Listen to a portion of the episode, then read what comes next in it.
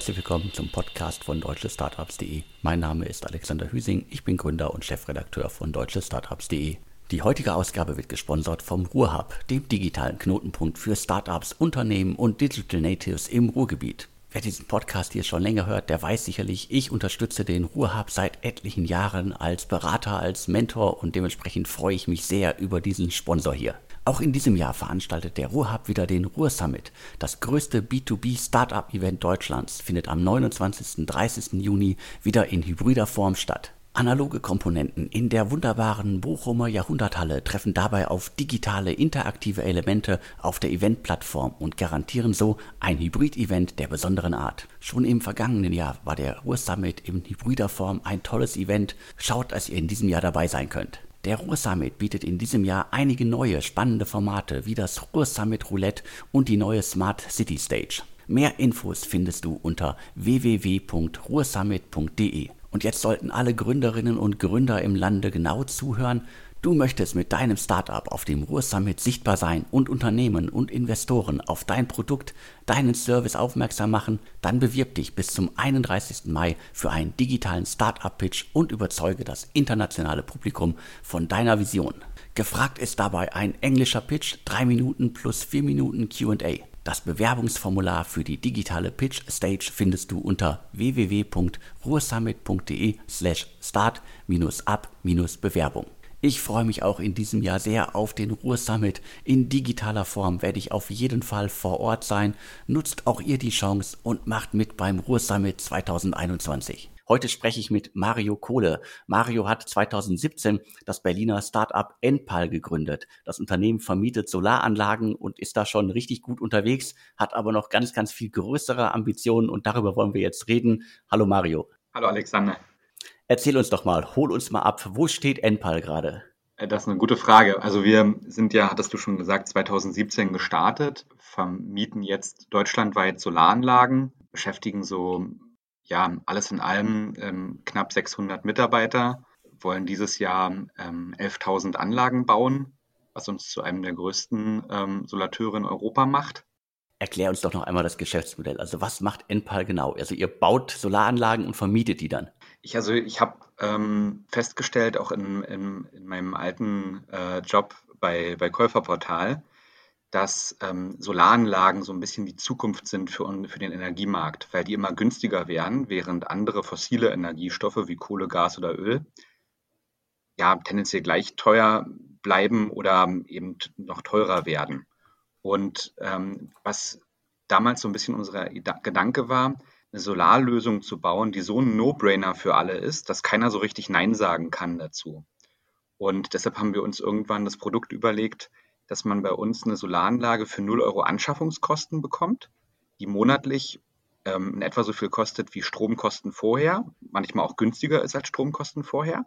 Wir uns 20 Jahre um alles kümmern, also die Anlage kostenlos reparieren, warten und versichern und man dann die Anlage nach 20 Jahren für einen Euro, symbolischen Euro übernehmen kann. Und über die gesamte Laufzeit der Anlage, also die ist dann häufig deutlich über 25 Jahre, spart man halt eine Menge Geld gegenüber dem Fall, dass man bei seinem Stromanbieter geblieben wäre mit dem Produkt ist es uns eben gelungen, online ganz, ganz viele Menschen dafür zu begeistern, ja, zum solaren Strom zu wechseln. Und ihr verdient dann Geld über die lange Laufzeit der Vermietung. Genau, wir haben zusammen mit einigen wirklich genialen Bankenpartnern ein Refinanzierungskonzept im Hintergrund.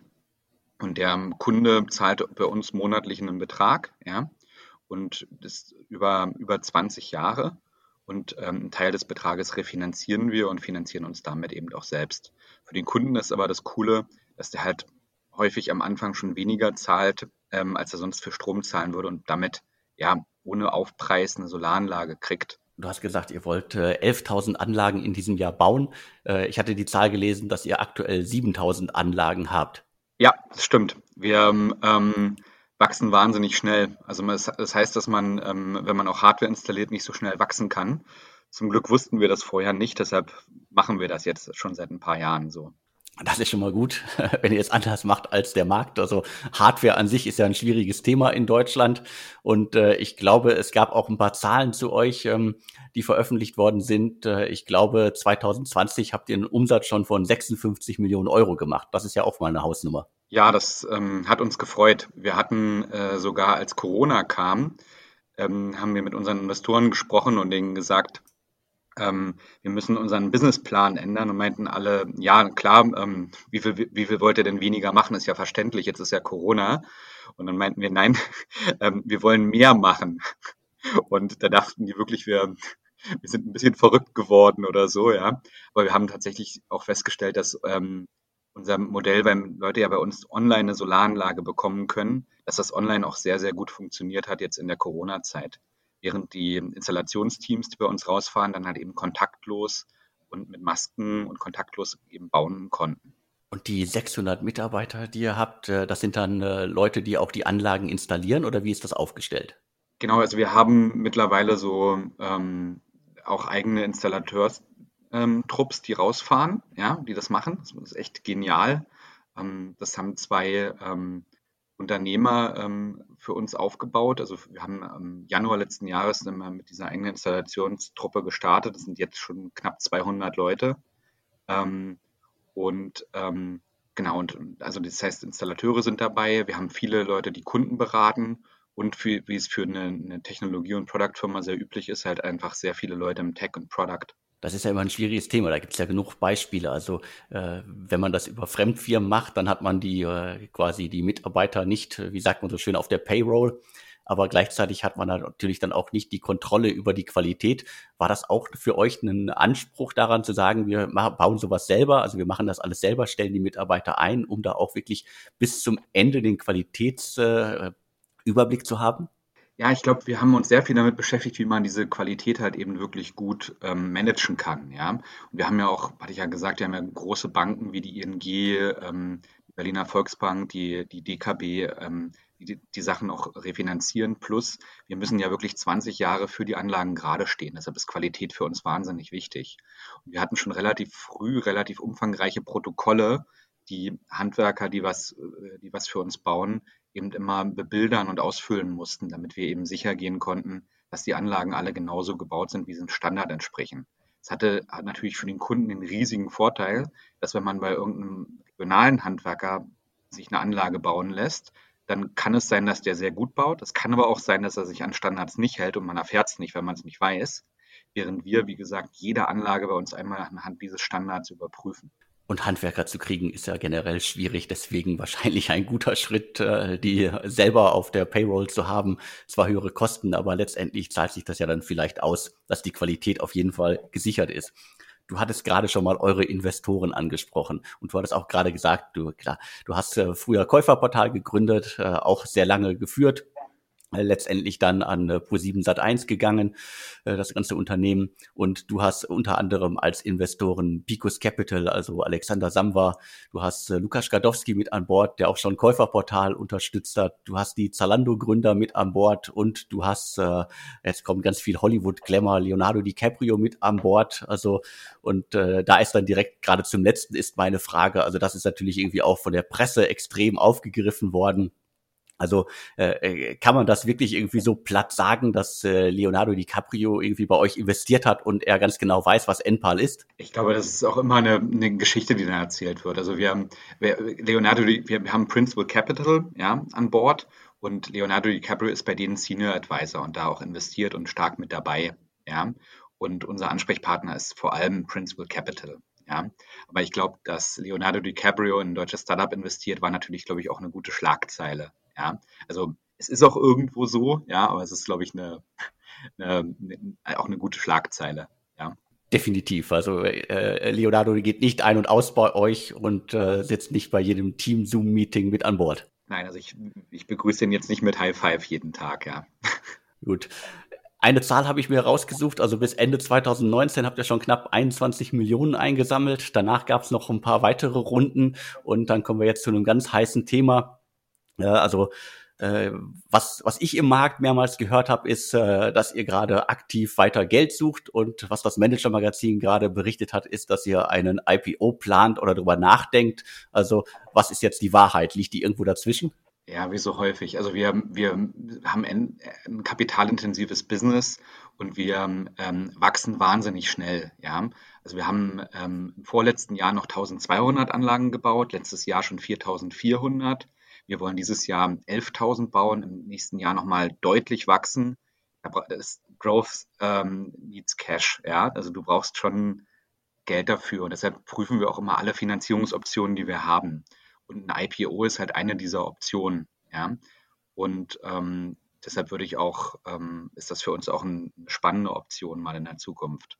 Dass wir den jetzt im Q2 in diesem Jahr machen, das ähm, haben wir nie gesagt und das ähm, wäre, glaube ich, sehr, sehr ambitioniert. Aber ambitioniert sind auf jeden Fall eure Wachstumszahlen. Also da hat das Manager-Magazin ja auch ein paar Zahlen äh, aufgefahren. Also da war von einem Umsatz von 2,5 Milliarden die Rede 2024. Das ist ja auch gar nicht mehr so weit weg. Also ihr habt auf jeden Fall ganz, ganz große Ziele. Ja, ich, das ist für mich so ein bisschen aus dem Kontext. Ähm, vielleicht, was ist ein, die Frage ist ja, warum, warum machen wir denn NPAL? Ja, ähm, ich glaube, wir Menschen machen gerade einen ziemlich interessanten Move. Wir sind nämlich dabei, uns gerade von diesem Planeten zu verabschieden wegen einer drohenden Klimakatastrophe, weil wir einfach viel zu viele CO2 durch fossile, vor allem durch fossile Brennstoffe in die Atmosphäre blasen.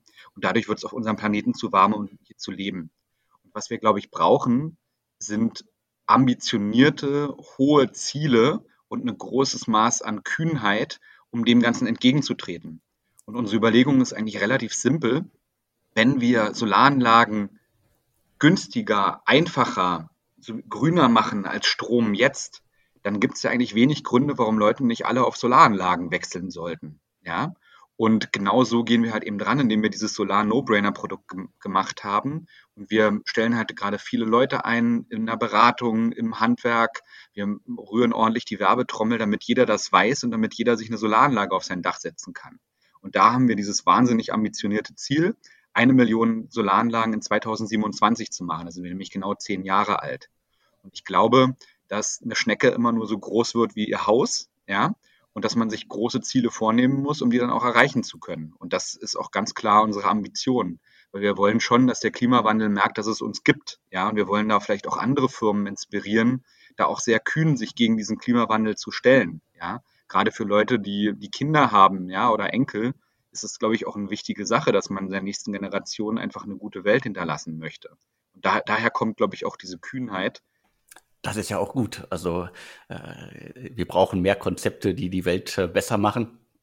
Aber natürlich irgendwie, ich glaube, wir Deutschen tun uns immer ein bisschen schwer damit, wenn sich jemand hinstellt und sagt, äh, wir wollen in zehn Jahren irgendwie so und so groß sein. Äh, und äh, dementsprechend ist vielleicht das auch der Grund, dass der eine oder andere da dann kritischer drauf guckt. Äh, das ist zumindest mein Eindruck. Ja, warum tun wir uns damit schwer in Deutschland? Ich glaube, es ist einfach eine Mentalitätsfrage. Also, dass wir einfach äh, gewohnt sind, irgendwie äh, die, die meisten, also wir haben immer zwei, wir haben quasi ja zwei äh, Ausschläger im Moment, so nach oben und nach unten. Die, äh, die Unternehmen, die quasi bootstrappen und sagen, wir machen hier einfach äh, still und leise vor uns hin. Und die, die einfach sich hinstellen und sagen, wir sind äh, in, im nächsten Jahr ein Unicorn und äh, das ist unser Weg. Und ich glaube, das ist einfach nur irgendwie ein, ein Thema, das, glaube ich, viele, viele bewegt. Und ich glaube halt bei vielen einfach dann vielleicht äh, ja einfach eher auch von amerikanischen Unternehmen man das einfach erwartet. Ich, ich habe mich zum Beispiel, als Corona im letzten Jahr kam, ja, habe ich mich vor unsere Mannschaft per Videokonferenz damals, weil wir relativ schnell in, in, ähm, in eine Video, äh, in Videokonferenz, ähm, also alle in, ins Homeoffice gegangen sind, ähm, unseren Beitrag zu leisten, habe ich mich hingestellt und gesagt, ich weiß nicht, wie lange diese Pandemie gilt, ja. Ich kann auch sagen, ich habe auch Angst davor gewissermaßen, ja. Aber ich kann euch eine Sache versprechen, wir gehen da stärker raus, als wir reingegangen sind. Ja, und ich glaube, dass viele Leute dazu neigen, wenn ein großer Wind aufkommt, Mauern zu errichten. Es gibt aber auch manche Leute, die Windmühlen bauen. Und wir wollten Windmühlen bauen, ja. Und wir haben uns halt seit dem Beginn der Pandemie schon verfünffacht, weil unsere Mitarbeiter, glaube ich, da auch einen ganz, ganz tollen Spirit entwickelt haben, so dieses jetzt erst recht Spirit, ja. Und ähm, ich glaube, dass man also auch mit einer Vision oder auch mit einer mutigen Aussage ähm, auch so eine gewisse Aufbruchstimmung und Spirit schaffen kann, ja. Und natürlich, wenn ich mich da hinstelle und sage, wir gehen da stärker raus als rein und da wir machen eine Million Solaranlagen, natürlich habe ich da Angst, es nicht zu erreichen. Also ich habe sogar panische Angst, es da nicht zu erreichen oder zu overpromisen, ja. Ich glaube aber, gegen diese Angst anzukämpfen, ist Teil meines Jobs und, und, ähm, und auch eine Vision zu bauen, an, an die Leute sich halten können, ist auch, glaube ich, Teil meines, meines Jobs, ja. Und ich glaube, dass da wahrscheinlich viele amerikanische Firmen, wie du sagst, vielleicht auch kulturell na, glaube ich, auch dem europäischen Raum vielleicht manchmal auch ein bisschen voraus sind, weil die sozusagen diese Vision schaffen, an denen der sich Leute dann orientieren können. Ja, und das finde ich schon recht inspirierend. Kann ich ja auch nachvollziehen. Äh, wie gesagt, äh, ab und an kommt es halt äh, komisch rüber manchmal. Das ist gar nicht auf euch gemünzt. Ihr wart ja bisher relativ leise. Also ihr seid 2017 gegründet und so viele große Aussagen und so viele große Artikel über euch gab es für mich jetzt zumindest nicht. Also ihr wart ja eher leise, das wart ihr auch schon bei Käuferportal und vielleicht ist es deswegen auch, dass ich kein, kein Problem damit habe, aber das ist für mich dann auf einmal so, es kommt so ein bisschen wie Kai aus der Kiste. Äh, jahrelang ist das so, ist dann so ein Unternehmen, das ist sehr ruhig und auf einmal sagen die, oh, wir wollen jetzt so und so groß werden in, äh, ja, in, in einigen Jahren. Aber gehen wir zum nächsten Thema. Dementsprechend, äh, wir haben es gerade gesagt, du hast äh, vorher Käuferportal gegründet. Hast es äh, quasi auch sehr groß gemacht, äh, ist ja immer noch ein, äh, ein wachsendes Unternehmen. Hast es verlassen und hast dann Enpal gegründet. Also was hat dich denn danach gereizt, wieder was von, von vorne aufzubauen? Ja, das war wie gesagt wirklich die, die Erkenntnis, dass ähm, wir echt ein Problem auf ein Problem, als ganze Menschheit auf ein Problem zusteuern. Und ich konnte irgendwann den Gedanken nicht mehr ertragen, nichts dagegen zu tun. Ja, also ich habe hab mich da regelrecht reingesteigert. Ja, und dann irgendwann war es gar keine Option mehr, sondern musste ich das machen. Ja, und also irgendwas gegen diesen, gegen diese Klima, vorstehende Klimakatastrophe zu tun. In Verbindung mit dieser wirklich genialen Möglichkeit, eben eine ganz neue Art von Energieunternehmen aufzubauen und ein solares Unternehmen, ein äh, Solarunternehmen aufzubauen. Ja? Und ähm, das war natürlich sehr, sehr hart, weil Käuferportal ja bis dahin mein Leben war. Also ich habe das mit meinem, meinem besten Freund zusammen gegründet. Ja, wir waren, sind dadurch dick und dünn gegangen und sich dann irgendwann auch zu trennen, war, glaube ich, auch eine Entscheidung, die gar nicht so leicht war, aber auch ich auch viele freundschaftliche Beziehungen da zurückgelassen habe. Ja? Aber es war eher sozusagen der, die, die Lust oder auch die, da das, das Neue jetzt zu bauen. Ja? Ähm, die dahinter standen, glaube ich. Die heutige Ausgabe wird gesponsert vom Ruhrhub, dem digitalen Knotenpunkt für Startups, Unternehmen und Digital Natives im Ruhrgebiet. Wer diesen Podcast hier schon länger hört, der weiß sicherlich, ich unterstütze den Ruhrhub seit etlichen Jahren als Berater, als Mentor und dementsprechend freue ich mich sehr über diesen Sponsor hier. Auch in diesem Jahr veranstaltet der Ruhrhub wieder den Ruhr Summit. Das größte B2B Startup Event Deutschlands findet am 29. 30. Juni wieder in hybrider Form statt. Analoge Komponenten in der wunderbaren Bochumer Jahrhunderthalle treffen dabei auf digitale interaktive Elemente auf der Eventplattform und garantieren so ein Hybrid-Event der besonderen Art. Schon im vergangenen Jahr war der Ruhr Summit in hybrider Form ein tolles Event. Schaut, dass ihr in diesem Jahr dabei sein könnt. Der Ruhr Summit bietet in diesem Jahr einige neue spannende Formate wie das Ruhr Summit Roulette und die neue Smart City Stage. Mehr Infos findest du unter www.ruhrsummit.de. Und jetzt sollten alle Gründerinnen und Gründer im Lande genau zuhören, Du möchtest mit deinem Startup auf dem Ruhr Summit sichtbar sein und Unternehmen und Investoren auf dein Produkt, deinen Service aufmerksam machen, dann bewirb dich bis zum 31. Mai für einen digitalen Startup-Pitch und überzeuge das internationale Publikum von deiner Vision. Gefragt ist dabei ein englischer Pitch, 3 Minuten plus 4 Minuten QA. Das Bewerbungsformular für die digitale Pitch Stage findest du unter www.ruhrsummit.de slash start-up-bewerbung. Ich freue mich auch in diesem Jahr sehr auf den Ruhr Summit. In digitaler Form werde ich auf jeden Fall vor Ort sein. Nutzt auch ihr die Chance und macht mit beim Ruhr Summit 2021. Hat man es denn beim, äh, beim zweiten Mal einfacher oder hast du, äh, hast, konntest du Fehler verhindern oder hast du neue Fehler gemacht, die du vorher nicht gemacht hast? Beides, glaube ich, ja. Also ähm, ich stelle mich ähm, eigentlich bei jedem, immer wenn die neuen Leute bei uns ankommen, jeden Monat immer hin und sage, egal wie viele Fehler ihr macht, es wird euch nicht gelingen, stärkere und größere Fehler zu machen als ich in diesem Jahr, weil ich muss halt auch irgendwie große Entscheidungen treffen. Also ich habe schon neue Fehler gemacht. Ähm, es ist spannend, eine zweite Firma zu gründen. Ist vielleicht, ich weiß nicht so genau, vielleicht so ein bisschen wie ein zweites Kind zu bekommen. Ja, ein bisschen was weiß man schon, aber trotzdem ist es dann trotzdem nochmal ein komplett neues, ähm, ne, neue, komplett nochmal eine ganz andere Sache und nochmal das gleiche Wagnis. Ähm, ja, Jetzt konntest du ja zumindest, und äh, das äh, kriegt man ja immer wieder mit, als, äh, sagen wir, erfolgreicher Gründer hat man es vielleicht ein bisschen einfacher, weil man schon ein Netzwerk hat, äh, Investoren zu finden. War das dann auch letztendlich einfacher für dich? Es ist natürlich leichter, wenn man schon mal was gebaut hat und Leute einen kennen, als wenn man mit 23, so wie Robin und ich damals, direkt frisch von der Uni kommt und sagt, wir, wir wollten schon immer mal eine Firma gründen. Das ist natürlich schon ein bisschen leichter. Die Erwartungen an einen sind natürlich aber auch höher. Ja? Und ähm, das, weil ähm, ich habe meinem Team ähm, übrigens von Anfang an gesagt, denkt jetzt bitte nicht, weil ich einmal eine, eine, eine Firma gebaut habe, dass ich alles weiß. Weil der Grund, warum Käuferportal gut funktioniert hatte, war, weil meine Leute, die mit mir zusammengearbeitet haben, auch immer davon ausgegangen bin, dass ich auch viele Fehler mache. Ja. Und ähm, die dann auch, auch diese Fehler kompensiert haben. Ja, also es hatte sozusagen auch so den Nachteil, dass vielleicht Leute denken, ach, der weiß das jetzt bestimmt. Ja, weil ich glaube immer so ein bisschen nobody knows shit. Ja, also keiner weiß so richtig was und man ähm, alle, alle stochern so ein bisschen in der Dunkelheit und versuchen halt irgendwie voranzukommen. Ja. Ich glaube, diesen Spirit als Firma zu behalten, ist ganz, ganz wichtig, ähm, um halt eben auch vorankommen zu können. Aber je größer das Unternehmen wird, desto schwieriger wird es ja wahrscheinlich auch, da so ein Spirit immer aufrecht zu erhalten. Und äh, auch, äh, klar, es gibt irgendwie äh, große Beispiele jetzt zuletzt wie Gorillas, die in kürzester Zeit auf über 1000 Mitarbeiter, in weniger als einem Jahr auf 1000 Mitarbeiter gewachsen sind, aber auch in mehreren Jahren auf 600 Mitarbeiter. Das stelle ich mir auch immer als große Herausforderung vor. Das ist eine riesige Herausforderung, die einen Großteil meiner Zeit beansprucht. Ja, also ich komme jetzt gerade aus einem Wertemeeting, wo ich jeden einmal im Monat die neuen Leute begrüße.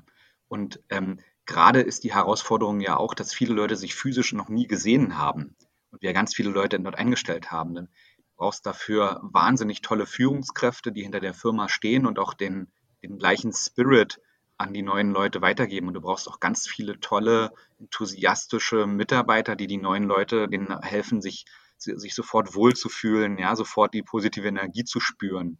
Und das zu bekommen, wenn auch ein Großteil der Leute im Homeoffice sitzt, hat natürlich nochmal eine besondere Schwierigkeit oder eine besondere Anforderung. Das zu meistern ist ein Großteil meiner Arbeit, ja. Homeoffice funktioniert bei euch ja nur bedingt, weil die Anlagen könnt ihr ja nicht im Homeoffice bauen, aber sozusagen im, im Hintergrund, also quasi auf der technischen äh, Seite. Funktioniert das da bei euch, das ganze Thema Homeoffice? Ähm, das funktioniert hervorragend, ja. Also ich habe mich ja mal hingestellt und gesagt, dass mit dem Homeoffice das funktioniert nicht. Das war so kurz vor der Pandemie, wurde dann eines Besseren belehrt, ja. Ähm, das heißt, also es, das funktioniert bei uns ganz, ganz klasse. Ja, und ich bin da mittlerweile auch ein großer Fan von flexibler Arbeit und dass jeder auch so ein bisschen für sich selbst entscheiden kann, von wo er arbeitet. Ja, das ist natürlich für Installationsteams, die vor, vor Ort sind, dort eine Solaranlage bauen, logischerweise nicht möglich, ja, aber für den Rest funktioniert das sehr gut. Äh, die Aussage hat äh, der ein oder andere Gründer auch äh, zuletzt genauso getätigt. Also gibt es einige, die haben das nie geglaubt, dass das funktionieren kann, obwohl sie selber auch irgendwie mehrere Standorte in ganz Europa haben. Mittlerweile funktioniert das bei extrem vielen Unternehmen extrem gut. Glaubst du denn auch, hat das auch direkte Auswirkungen, und das kriege ich ja auch mit aus der Startup-Szene, also auf euer Büro, also beziehungsweise eure Büroräume? Also gibt es da jetzt irgendwie bei euch Überlegungen, das anders zu machen? Beziehungsweise was ist die Überlegung, falls das sich alles mal wieder normalisieren sollte mit der Corona-Pandemie und vielleicht mal wieder theoretisch alle zusammenarbeiten könnten? Ja, weißt du, vor, wie gesagt, vor 18 Monaten habe ich noch gesagt, Homeoffice, da bin ich mir hundertprozentig sicher, wird es nie geben bei uns. Ja, jetzt habe ich gelernt, wir haben uns im Homeoffice wahnsinnig stark gesteigert und ganz viele Energien freigesetzt. Das heißt, ich glaube, unsere Organisation ist da auch gerade ganz stark, vielleicht wie viele andere Unternehmen auch dabei zu lernen, was sind denn jetzt die neuen Möglichkeiten? Ja, ich ähm, werden wir jetzt eine rein virtuelle Company? Wahrscheinlich nicht. Machen wir alles genauso wie vor der Pandemie, dass jeder jeden Tag ins Büro kommt? Wahrscheinlich auch nicht. Also es wird wahrscheinlich flexible Möglichkeiten dazwischen geben. Die Möglichkeit, ich glaube, es ist wichtig zu schauen, dass man ähm, Meetingräume immer so gestaltet, dass sich Leute per Videokonferenz einwählen können, ja, die physisch gerade nicht da sind. Also ganz viele, die Frage ist, braucht eigentlich jeder überall einen festen Arbeitsplatz? Ja, oder kann man das auch flexibel gestalten? Ja, also ich habe zum Beispiel bei, bei, bei NPAL noch nie einen festen Arbeitsplatz gehabt. Ich setze mich immer daran, wo gerade Platz ist oder ein Meetingraum. Ja, mein Büro wurde eigentlich schon von Anfang an immer von irgendwie Leuten, die gerade mal eins brauchten, okkupiert. Das heißt, also bei mir war es schon von Anfang an so. Und ich glaube, da entstehen gerade ganz viele neue Konzepte und Ideen, die man ausprobiert. Und wir testen dann immer viel und machen das, was am besten funktioniert. Wie ist denn sozusagen dann dein Tagesablauf? Also was, äh, du sagst du, wenn du keinen äh, festen Arbeitsplatz hast, äh, wie ist denn dein Tagesablauf momentan und wie war er vor der Pandemie? Ja, ich bin ein ziemlicher Workaholic, das war ich aber schon seit 20 Jahren. Ja? Also das heißt, ich, ich liebe das zu arbeiten. Ja? Also ich, ich mag das total. Und für mich kommt es, es gibt ja häufig so platt gesagt, dass mir jetzt nicht viel Arbeit vorkommt. Ich, ich mache das einfach richtig gern. Ja? Und momentan ist es halt richtig cool, dass ich mit meiner Familie halt Frühstück, Mittagessen, Abendessen kann. Ja, also ähm, zusammen. Und dazwischen ist halt eben ganz viel, ähm, ganz viele Videokonferenzen und ähm, wahrscheinlich wie bei ganz vielen anderen Leuten gerade auch, ja. Gibt es denn irgendwas wirklich, jetzt haben wir über die ganzen Vorteile gesprochen, gab es denn irgendwas in den letzten Monaten, das äh, aufgrund der, der Situation überhaupt nicht geklappt hat? Also ja, das, das Team Homeoffice hat bei euch gut geklappt, äh, quasi euer Wachstum hat auch funktioniert. Also gab es denn irgendwas, was überhaupt nicht funktioniert hat? Ja, es gibt, also ich glaube, in einem Startup funktionieren die meisten Dinge erstmal überhaupt nicht. Und dann ist halt die Frage, es gibt ja diesen, diesen Plattenspruch von Henry Ford, egal ob du glaubst, du kannst es oder du kannst es nicht, du hast in beiden Fällen recht. Ja, ich glaube, es geht immer davon, äh, darum, wie man damit jetzt umgeht, dass gerade neue Projekte, die man starten, erstmal nicht funktionieren. Und dann ähm, geht es halt darum, da am Ball zu bleiben und das immer jeden Tag ein kleines Stückchen besser zu machen. Ja, und ich glaube, was eine große Herausforderung ist, ich habe ähm, Leute in unserem Leadership-Team, die habe ich physisch noch nie gesehen. Wir haben äh, den Henning in Shenzhen sitzen. Der kam zur Corona-Krise ähm, dazu, also unser Chief Supply Chain Officer. Ähm, und wir wollen uns seit einem Jahr treffen und haben es halt einfach nicht geschafft, weil man, weil ich nicht nach China reisen kann und er nicht nach Deutschland kommt, ja. Und ein paar von, das natürlich ähm, wäre schon mal geiler, wenn man sich auch mal persönlich gesehen se sehen würde, ja. Aber es ähm, auch wieder hier spannend zu sehen, dass das auch so geht und dass man auch ein wahnsinniges Vertrauensverhältnis aufgebaut kriegt, während man sich halt die ganze Zeit immer nur in Videokonferenz und am Telefon hört. Klar, das ist auf jeden Fall schwierig. Also das äh, berichten ja auch viele Startups, äh, gerade das Onboarding von Mitarbeitern, äh, quasi auch die, die, der Auswahlprozess bei Mitarbeitern ist erschwert, weil man ja doch irgendwie so das, das Zwischenmenschliche fehlt, was man vielleicht in einem persönlichen Gespräch äh, merken würde, dass jemand, äh, den man abgesagt hat, doch passen würde oder umgekehrt. Also das stelle ich mir auch immer sehr schwierig vor. Ja, das, das ist eine neue Situation. Dafür kann man aber auch wieder mehr Gespräche machen, ja. Also gerade wenn man auch mal mit Investoren spricht oder so, das ist ja wahnsinnig effizient geworden, wenn man Videokonferenzen alle 30 Minuten machen kann und nicht mehr so viel reisen muss wie früher. Ja, also es, es hat einfach vor und unterschiedliche Vor- und Nachteile. Definitiv. Also äh, das hätte man sich vor quasi 24 Monaten auch nicht äh, äh, denken können, dass quasi komplette M&A-Prozesse mit großen Corporates irgendwie komplett digital abgewickelt werden oder dass halt irgendwie ganz große Finanzierungsrunden irgendwie komplett digital abgewickelt werden. Das hat sich auf jeden Fall verändert und ich glaube, die meisten VCs mögen das auch, weil äh, die sind ja auch nicht unbedingt Reisejunkies, die machen das, äh, weil sie es müssen. Ne?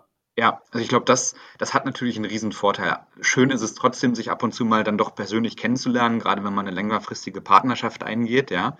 Aber ich glaube, ein Großteil der Reisetätigkeit wäre meine Mutmaßung jetzt, wird es in der Zukunft dann vielleicht auch gar nicht mehr geben, ja. ja das kann ich mir auch äh, gut vorstellen. Was, was mich jetzt nochmal interessiert, ähm, wenn wir von äh, Solaranlagen äh, reden bei euch, also wo sitzen denn eure Kunden?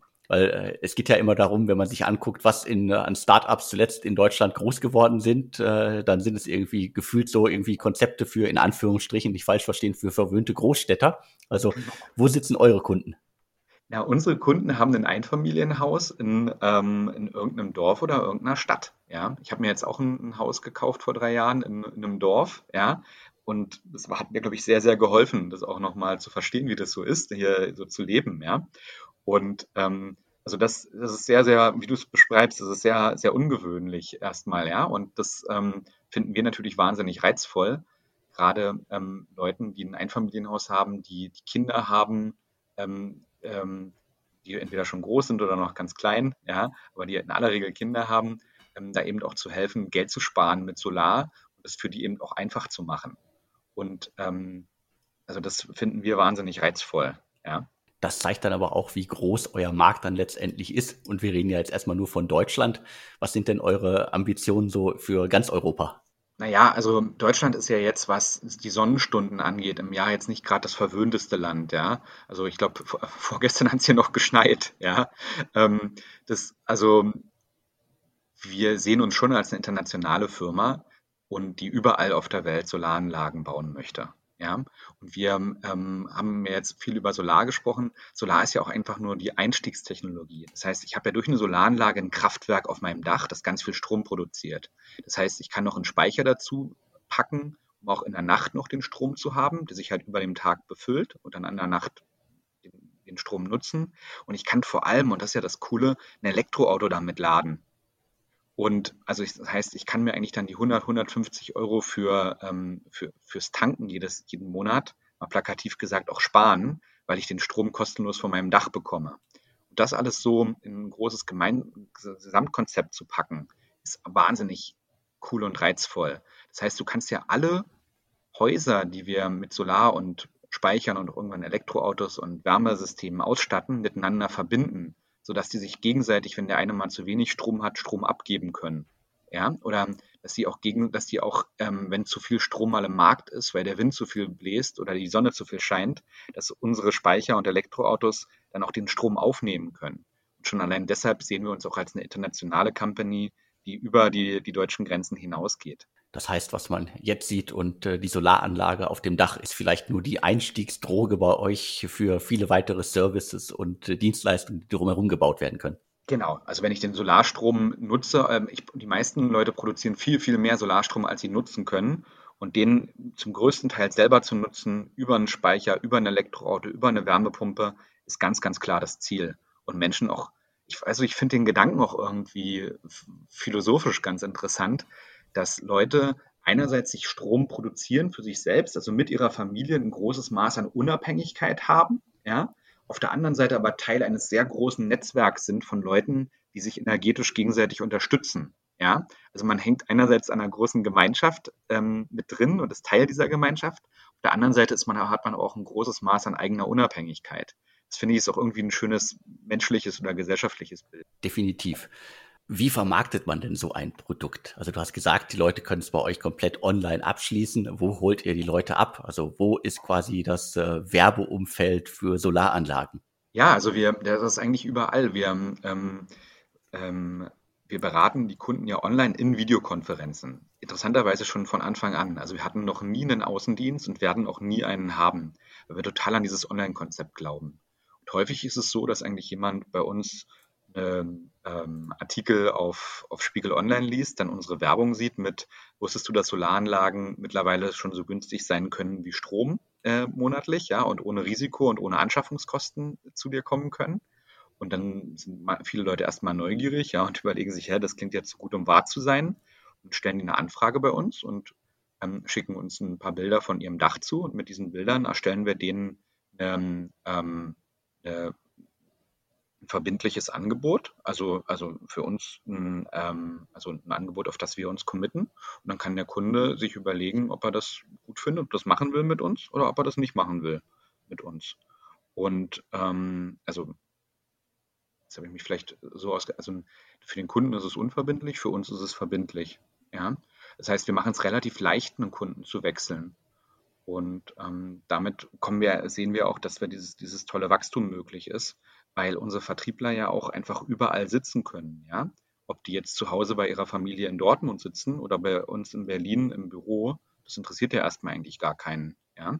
Das natürlich gibt uns ein hohes Maß an Flexibilität und auch an Wachstumsmöglichkeiten und natürlich können auch die, die Leute bei uns dann so ähm, arbeiten, wie es ihnen am besten gefällt. Ich hatte vorhin schon mal gesagt, also wie, wie früher bei Käuferportal ist mir Enpal zumindest, sagen wir, in den letzten Jahren aufgefallen, dass es ein, sagen wir, ein sehr stilles Unternehmen ist. Das, wie gesagt, das äh, ist halt eure Art gewesen, auch früher und deine Art gewesen.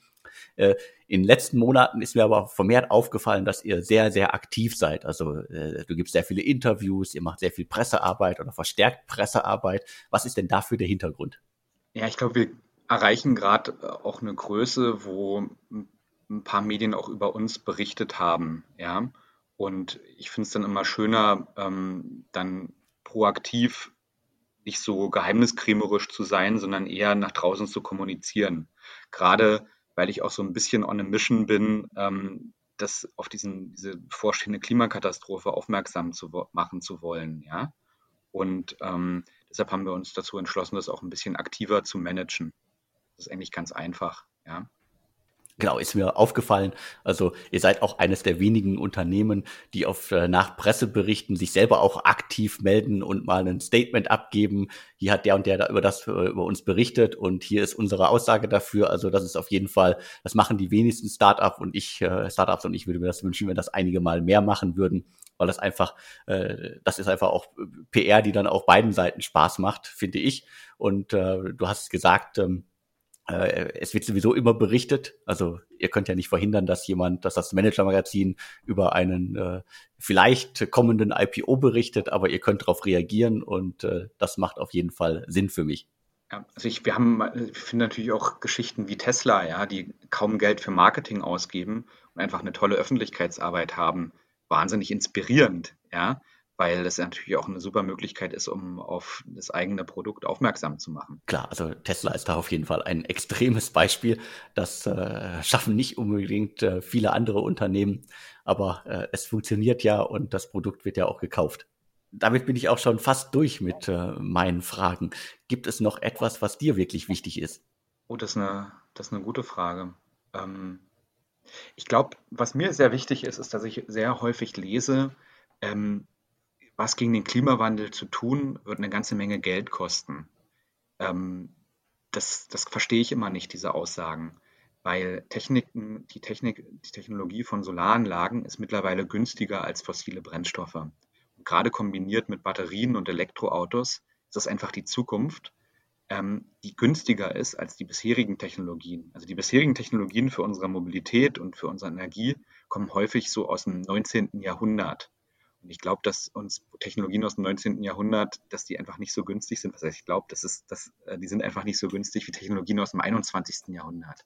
Und ich würde mir so ein bisschen mehr wünschen, dass ähm, so, so die, die Wahrheit, wie es ist, nämlich dass, dass es einfach viel günstiger ist, auf Solar, auf Elektromobilität, auf Batterien umzuswitchen, ähm, dass es einerseits günstiger ist und dass es gleichzeitig ähm, gut für das, für, für ähm, gut gegen den Klimawandel ist. Ja, also das heißt, wir haben plakativer ausgedrückt, wir haben als Menschen jetzt eigentlich die Wahl zwischen dreckiger, teurer Energie oder zwischen günstiger, grüner Energie.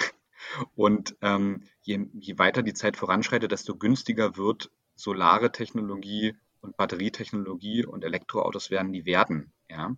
Und deshalb glaube ich, würde ich mir häufiger wünschen, dass das in der Berichterstattung auch so reflektiert wird, wie es einfach ist. Da stimme ich dir zu. Also das äh, ist, glaube ich, für, für viele immer noch ein, äh, ein, ein Geldgrund, äh, wo es dann, glaube ich, auch bei vielen Unternehmen immer noch scheitert, weil in den Köpfen noch drin ist, das kostet irgendwie viel mehr, wenn ich mich äh, nachhaltig und umweltbewusst äh, verhalte. Dabei muss das ja gar nicht so sein. Und ich glaube, was, was viele Unternehmen auch unterschätzen, und das sagen mir auch immer wieder Leute, selbst aus großen Corporates, äh, ja, die, die Mitarbeiterinnen, die erwarten das im Grunde ja auch mittlerweile, dass sich ein Unternehmen so aufstellt. Die wollen nicht mehr bei äh, Unternehmen äh, tätig sein, wo irgendwie quasi das äh, Geld nicht in den Umweltschutz gesteckt wird, sondern wo alles gemacht wird wie bisher. Und ich glaube, das ist HR-seitig auch ein Riesenthema und wenn das irgendwie weiter in den Köpfen auch von vielen Unternehmen äh, kommt, dann ändert sich da, glaube ich, was. Ansonsten ist es halt immer so. Also irgendjemand muss es von unten fordern und äh, dann wird es vielleicht von oben geändert.